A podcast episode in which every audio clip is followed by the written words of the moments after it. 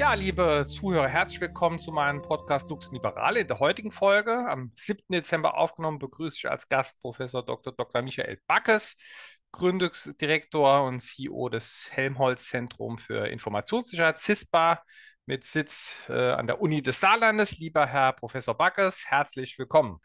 Herzlich willkommen, Herr Luxic. Ja, also die meisten kennen ihn. Er ist ja schon äh, ja, seit 2006 Professor am Lehrstuhl für Informationssicherheit und Kryptographie an der Uni des Saarlandes, hat eine ganze Reihe an Stationen und Würdigungen, wirklich auch internationale ERC Synergy Grant, also hochdotierter EU-Forschungspreis. Ja, und hat im Saarland, was mich natürlich besonders freut, viel äh, aufgebaut als Wissenschaftsdirektor des Kompetenzzentrums für IT.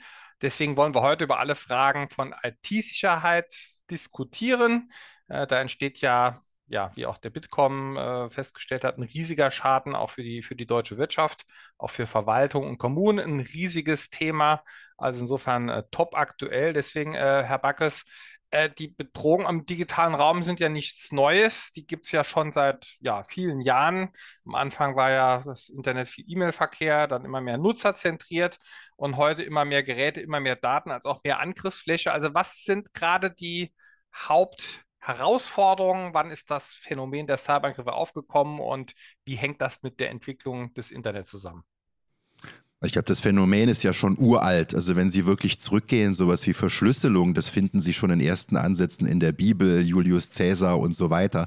Also das ist ja lange, lange zurück. Aber natürlich, je mehr Digitalisierung kam, umso mehr Möglichkeiten gab es natürlich, digital auch anzugreifen.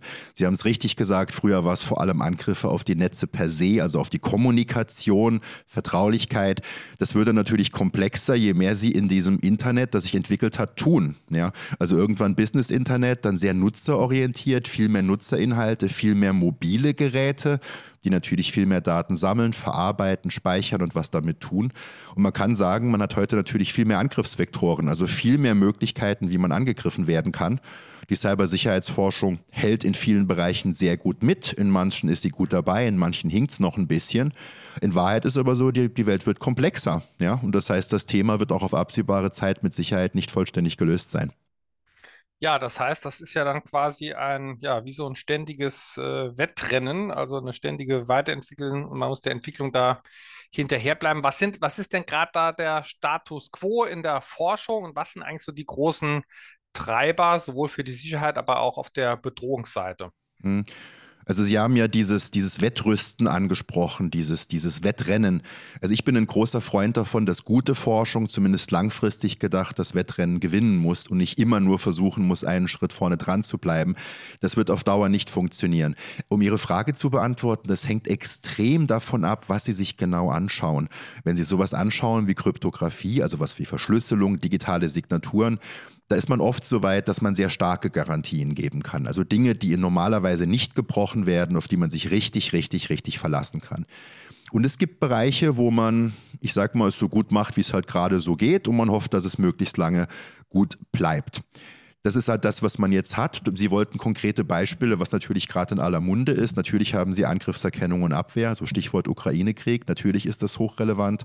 Wenn Sie ein bisschen grundlegender unterwegs sind, ist es natürlich die Schnittstelle zwischen Cybersicherheit und künstlicher Intelligenz.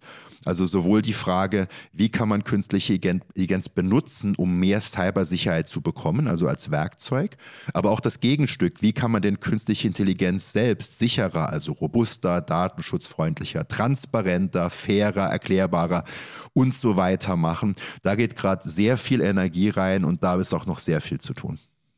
Ja, das ist ja auch gerade, gibt ja auch gerade auf der europäischen Ebene die Einigung zum AI-Act. Also insofern kommen wir da, glaube ich, gleich nochmal drauf, was das bedeutet für den ja auch KI-Innovationsstandort in Deutschland. Ähm, vielleicht nochmal ganz kurz so zu diesen Nutzerthemen, die auch alle irgendwie im Alltag interessieren. Also was ja, was sind denn eigentlich Bereiche oder Anwendungen, wo man noch, es geht ja viel um Vertrauen, wo, wo der Nutzer noch auf Sicherheit vertrauen kann und was sind so einfache Dinge, die Einzelne tun können, um ihre Daten online besser zu schützen?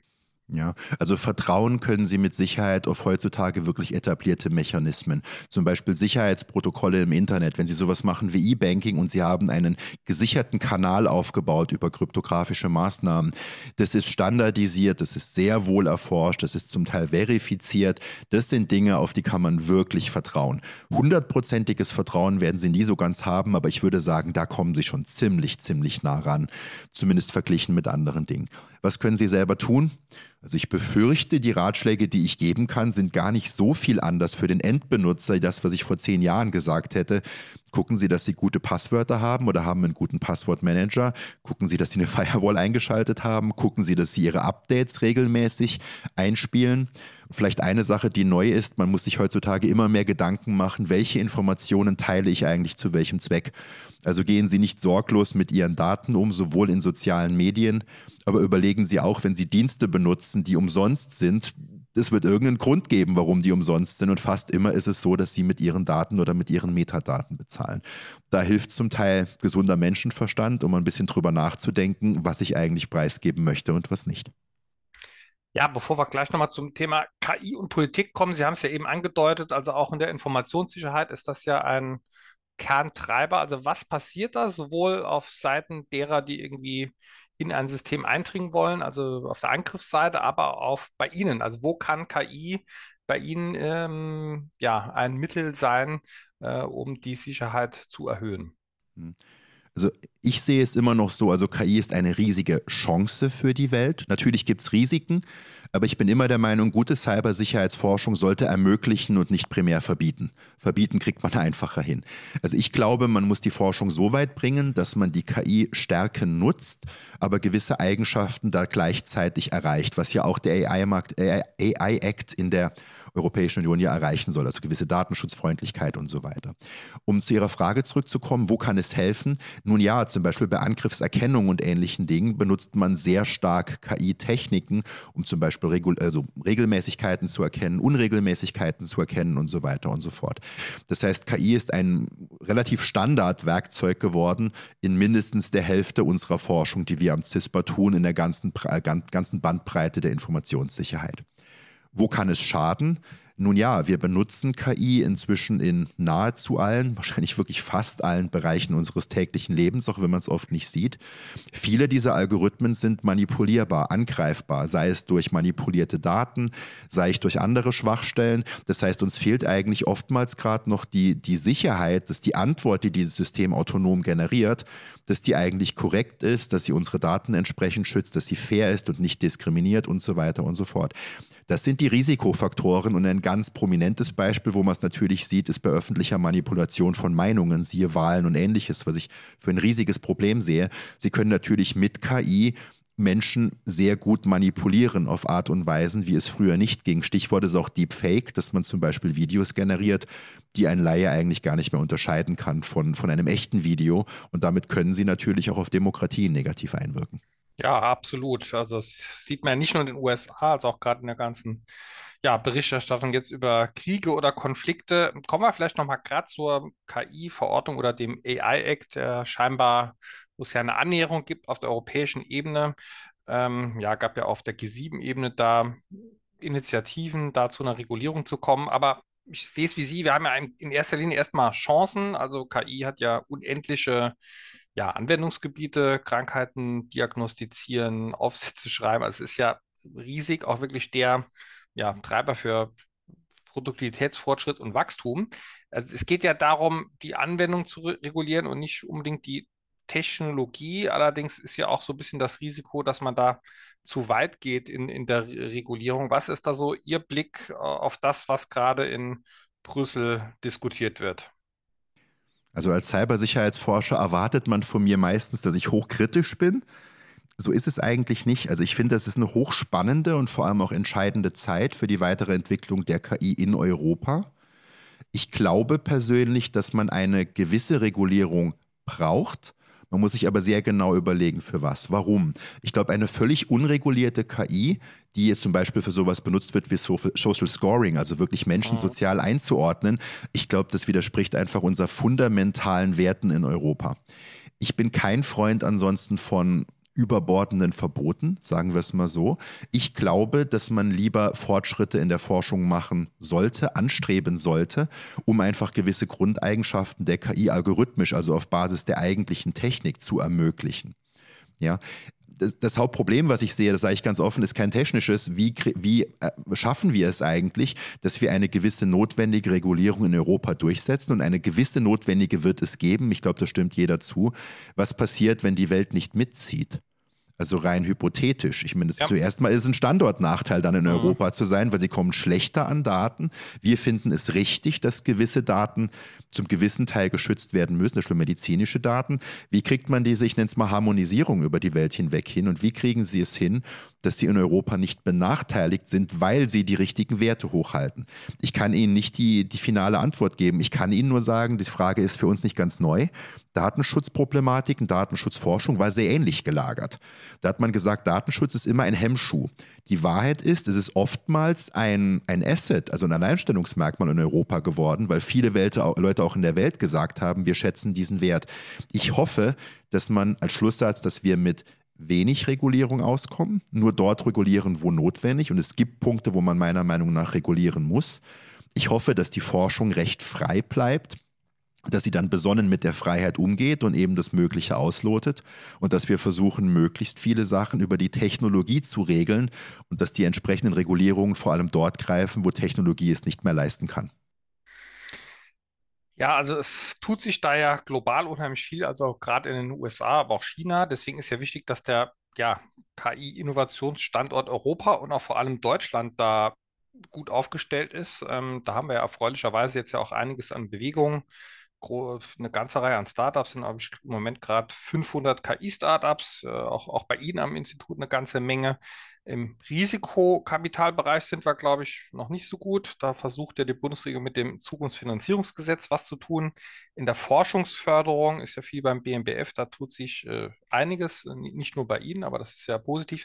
Was sind denn Ihrer Meinung nach die großen ja, Stellschrauben, an denen wir drehen müssen, dass sowas wie LF Alpha und andere, ähm, ja, dass wir auch stärker in Deutschland ja nicht nur eine Menge an KI-Unternehmen haben, sondern auch Wachstum von solchen Unternehmen bei uns hinbekommen. Also was muss der Staat machen oder, oder überhaupt die Gesellschaft bei, A, bei der Finanzierungsseite, aber auch vielleicht bei Themen wie Datenverfügbarkeit oder, oder was gibt es für Aspekte, die Sie da sehen, die wichtig sind, dass wir da in Deutschland vorne dabei sind? Hat natürlich viele Facetten, die Frage, das wissen Sie auch. Ja. Ich, ich, würde, ich würde mal das Ökosystem betrachten, wie es eigentlich gehen würde, was wir ja auch im, im Saarland erzeugen, was auch eine Blaupause ist, wie es größer gehen könnte. Also ich persönlich glaube an disruptive Forschung, an Forschung, die Dinge ermöglicht, die vorher einfach schlichtweg nicht möglich waren. Ich glaube, gerade im KI-Bereich wird es uns nicht helfen, dass man versucht, primär einfache Dinge für die nächsten sechs Monate, zwölf Monate in die Anwendung und in die Firma zu bringen, weil wir haben es ja bei ChatGPT ganz gut gesehen. Da kommt eine Technologie, die einfach so viel reifer ist, die bahnbrechender ist, die einfach komplett die, die Karten neu mischt, wenn man so sagen mhm. will. Und wenn sie da vorher mit, ich sag mal, ein bisschen stupiden Sachen, einfachen Dingen am Markt waren, sie fliegen einfach raus. Ich glaube, unsere Chance in Deutschland ist es, über bahnbrechende Forschung dann aber wirklich den Transfer zu gehen. Also ich bin ein Riesenfreund von disruptiver Grundlagenforschung, aber ich glaube auch, dass wenn man etwas erreicht hat, was vorher nicht ging, dann sollte man auch den Weg gehen und die Wertschöpfung im ökonomischen Sinn gehen und zu versuchen, ein herausragendes Startup zu bauen. Was braucht man dafür? Ich glaube, man muss zuerst als Politik verstehen, und das tut die Politik, denke ich, dass es hier nicht mehr um inkrementelle Arbeiten geht. Also wir wollen quasi, ich nicht despektierlich gemeint, nicht die nächsten 20 KI-Beratungsunternehmen, sondern mhm. wir wollen die Aleph Alphas, die einfach versuchen, Dinge zu können, die ohne sie keiner kann. Damit kriegen sie Leute. Das Zweite, was sie brauchen, ist, sie brauchen mit Sicherheit Verfügbarkeit von, also einfache Verfügbarkeit von Risikokapital. Wir haben das über einen privaten Venture Capital Fonds gelöst, nach amerikanischem Vorbild. Weil ich der Meinung bin, junge Menschen mit tollen Ideen müssen relativ unrisikoreich, also risikobefreit, dieses Startup gründen können. Sie müssen es probieren können, sie müssen dafür brennen können und sie dürfen durch Scheitern nicht permanent stigmatisiert sein. Sonst macht das kein Mensch. Das müssen wir tun. Und ansonsten müssen wir schauen, dass wir genügend Fachkräfte ausbilden und oder anziehen, damit wir einfach diese Firmen gründen können und auch durch hochqualifiziertes Personal entsprechend befeuern können. Und ich glaube, das brauchen wir. Brillante Ideen durch die Forschung, freies Kapital, was einfach zugänglich ist, zumindest in der Pre-Seed- und Seed-Phase. Und wir brauchen viele, viele gute Menschen, die wir entweder ins Land holen oder ausbilden oder beides.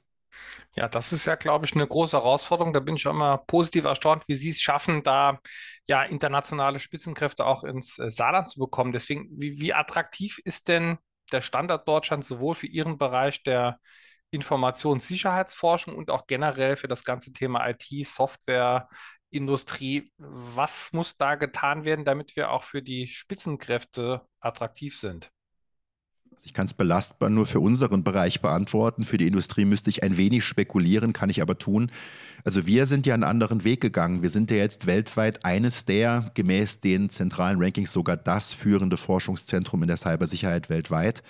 Und wir können zum Beispiel mit Gehalt überhaupt nicht mithalten mit den mhm. Top-Unis der Welt. Ich meine, wir sind im öffentlichen Tarifrecht, natürlich haben wir außertarifliche Verträge, aber da gelten halt die Professorenbesoldung und so mhm. weiter. Das heißt, wir sind finanziell nicht konkurrenzfähig. Wo wir konkurrenzfähig sind, ist bezüglich Ausstattung. Also man kann den Leuten gute Rahmenbedingungen für die Arbeit geben. Aber im Endeffekt war nicht das der Grund, warum die Leute alle zu uns kamen. Was ich denen versprochen habe und was ich gehalten habe, ist die absolute Freiheit der Selbstentfaltung. Mhm. Also die Leute kommen, weil sie ein tiefes Interesse haben, sich selbst zu verwirklichen, an Dingen zu forschen, die unglaublich schwer sind und einfach ihre eigenen Limits zu suchen. Deshalb machen wir zum Beispiel nie Auftragsforschung. Wenn wir genau wissen, wie was geht, wäre das für unsere Leute einfach unspannend. Für uns wird es dann spannend, wenn keiner weiß, wie es geht. Ja? Und ich kann ich kann Ihnen sagen, dass diese Freiheit der Selbstentwicklung für die besten Leute der Welt oder mit die besten Leute der Welt, das ist ein so starkes Entscheidungsgremium, dass es selbst Dinge wie Gehalt und ähnliches in den Hintergrund drängen kann. Und ich glaube, das müssen wir erreichen. Wir müssen erreichen, dass, das, dass Deutschland wieder ein Land ist, wo Selbstentfaltung groß geschrieben wird, wo die eigene Leistung groß geschrieben wird, wo Leute hinkommen, weil sie etwas erschaffen wollen und ich glaube, dass zumindest in der Forschung ist es unstrittig. In der Industrie weiß ich natürlich auch, dass es da andere Rahmenbedingungen gibt. Aber im Endeffekt muss man attraktiv werden für die jungen Leute, die vor allem einen Sinn suchen und gerne ihre Limits suchen. Ja, super. Die Aufgabe ist also das äh, spannende Feld, wo man junge Menschen gewinnen kann, die für was brennen. Das ist ja toll. Ich habe ja auch selber gesehen bei einer ganzen Reihe an äh, Förderung, dass es da wirklich auch am CISPA eine extrem breite, risikobreite äh, ja, Start-up-Szene gibt. Das im Gegenteil, es ist ja sogar, glaube ich, die Aufgabe von allen, da auch ein Stück weit äh, ja, in die Gründung zu gehen. Ähm, wie, wie, wie, wird das gemacht beim, beim CISPA? Das ist ja eine eher aus dem Amerikanischen kommende Philosophie, die da angewendet wird und ja, die auch erste Früchte trägt. Also ich glaube, wir sind ein bisschen der Anti-Entwurf eines deutschen Zentrums, aber nicht despektierlich gemeint. Ja. Also äh, das fängt bei allen Ecken und Enden an. Das erste ist, wir haben eine flache Hierarchie. Also die Leute entscheiden selbst, äh, die haben ihre eigene Agenda, es gibt keine Vorgaben, ich würde in meinem ganzen Leben nie eine Weisung erteilen, um Gottes Willen, zu solchen Leuten. Das heißt, wir brennen gemeinsam, wir tauschen uns aus, wir überlegen, wie können wir die Wissenschaft prägen, wie können wir aber auch Deutschland oder speziell das Saarland umgestalten. Das heißt, die Leute haben etwas, was sich jeder Arbeitgeber wünscht. Die haben eine unglaubliche intrinsische Motivation. Das heißt, die wollen prägen. Und ich sehe mich eher in der Rolle, es zu moderieren und Türen zu öffnen. Das heißt, wir haben alle Interesse, jeder in verschiedenen Feldern, maßgeblich über die Wissenschaft hinaus einzuwirken. Bei manchen sind es Industriekooperationen, bei anderen ist es spezielle Ausbildungs- und Rekrutierungssachen, bei anderen ist es Startup. Um Ihre Frage konkret zu beantworten, wir etablieren gerade Karrierepfade für Startups. Also wir bitten unsere Doktoranden oder fragen Sie, fordern Sie auf, dass Sie gegen Ende Ihres PhDs, also im letzten Jahr der Promotion, dass Sie eine Präferenz angeben, ob Sie eher im akademischen Umfeld bleiben wollen, ob die Industrie Sie reizt oder ob Sie Startup gründen möchten, basierend auf Ihrer Forschung. Das heißt, Sie kriegen so Karrieretracks und dann unterstützen wir die mit allem, was wir können. Im Beispiel von Startups, wir unterstützen sie bei der Ideenfindung, wir unterstützen sie finanziell nach Auslauf ihrer Finanzierung als, als Doktorand, wir finanzieren weitere Mitarbeiter, wir geben Startup-Finanzierung und wir gehen mit Rat und Tat zur Seite, wenn es darum geht, wie man Businessmodelle macht und das Ganze entwickelt. Das heißt, wir versuchen mit Macht alles, was wir aus der Wissenschaft rausziehen, was oft einzigartig ist, in die gesellschaftliche Wertschöpfung zu geben zum Teil mit Startups, zum Teil mit Industriekooperationen, zum Teil aber auch mit Wissensvermittlung und ähnlichem. Und das ist sinnstiftend für uns, sag ich es mal so. Ja. Ja, super. Und da entsteht ja auch wirklich äh, konkrete, ja, neue Wertschöpfung. Äh, auch das ist wirklich äh, ganz toll und vorbildlich. Können Sie vielleicht nochmal zum Abschluss sagen, was sind die Themen, die jetzt ganz konkret ja, bei Ihnen für 24 auf der Agenda liegen. Ich glaube, Airbus ist ja auf dem Weg, ich glaube, andere noch in Entwicklung. Ähm, wa was steht an und was sind Ihre Ziele und was sind vielleicht auch die Punkte, ähm, die Sie an die Politik adressieren? Wo kann die gute Kooperation noch besser werden? Gerne. Also Zuerst mal vielen Dank erstmal an die Politik, einerseits für die gute Finanzierung. Manche haben es vielleicht mitgekriegt, das Saarland nimmt jetzt 350 Millionen Euro in die Hand, um unser Gebäude zu stemmen. Das ist ein unglaubliches Invest für so ein kleines Bundesland. Also ganz herzlichen Dank hier. Aber auch für viele andere Projekte. Sie haben uns ja auch eins ermöglicht, was inhaltlich sehr charmant war. Für nächstes Jahr, was ist das Ziel? Also ich habe meine Ziele jetzt nochmal dreimal höher gesteckt, nachdem auch klar ist, dass das Saarland erwartet, dass wir die Strukturwandel einfach schaffen, das muss man mhm. so sagen. Also ich bin gerade jetzt, wir lassen das Inhaltliche mal kurz weg, sondern wirklich die ökonomischen Dinge. Wir bauen gerade massiv an dem CISPA-Ökosystem, was Startups angeht, weil ich habe gelernt, richtig viele tolle Startups werden jegliche Einzelkooperation mit einem großen Unternehmen dramatisch überflügeln. Wenn Sie 30, 40 Startups haben und die haben alle ihre 20, 30, 40, 50 Mitarbeiter, das ist größer als jede Kooperation, die Sie mit einem Einzelunternehmen jemals haben könnten. Ich glaube, das ist große Teile der Zukunft. Ich gestalte gerade unseren CISPA Innovation Campus, also den Campus, wo die ganzen Startups einziehen sollen. Ich habe mir jetzt einfach mal vorgenommen, nach dieser Riesenleistung der Politik, was unsere Finanzierung angeht, diesen ganzen Campus privat zu stemmen also mit privaten Investoren. Ob ich das schaffe, weiß ich nicht, aber man muss sich Ziele setzen. Und das sind jetzt die Dinge, die vor allem anstehen. Eine komplette Umstrukturierung der Region, dass man hier etwas vorfindet, was man eher, ich sag mal so im Umfeld wie Luxemburg erwarten würde und nicht unbedingt jetzt hier. Das ist das eine. Oder München, Berlin, aber nicht unbedingt das Saarland, ja. Ja, also München, also ich habe immer als Vorgabe gegeben, wir wollen diese Umgebung jetzt so umgestalten, dass in einer bekannten Großstadt das, was wir hier tun, auch zu einem Wow-Effekt führen mhm. würde. Mhm. Ich weiß, dass das nahezu absurd ambitioniert ist, aber bei Gott, das mache ich seit zwölf Jahren und bislang hat alles geklappt. Wissenschaftlich ist der nächste Schritt recht klar. Wir sind jetzt auf 560 Mitarbeiter Mitarbeitern. Zielgröße ist über 1000, also nur im Kern des Zentrums. Und wir werden wieder jetzt versuchen, in den nächsten Monaten ein paar der besten Leute der Welt als leitende Wissenschaftlerinnen und Wissenschaftler zu gewinnen. In letzter Instanz ist das das Wichtigste, was wir tun, weil aus solchen fantastischen Leuten erwachsen fantastische Dinge. Ja, ganz toll. Ja, lieber Herr Bagges, ich glaube, die Informationssicherheitsforschung, die wird, ja, wird immer weitergehen, nimmt an Bedeutung zu aufgrund der Themen, die wir eben diskutiert haben, die ja immer wichtiger werden perspektivisch. Und ja, es freut mich, dass das CISPA da in der absolut ersten Liga ganz vorne mitspielt. Äh, wirklich internationale Klasse. Und das ist ja wirklich eine Kunst, so viele internationale Spitzenforscher ins Saarland äh, anzuziehen. Und ja, ich glaube auch an die Spillover-Effekte, die Sie eben beschrieben haben. Deswegen herzlichen Dank für Ihre Arbeit und danke fürs Mitdiskutieren heute. Aber gern. Vielen herzlichen Dank.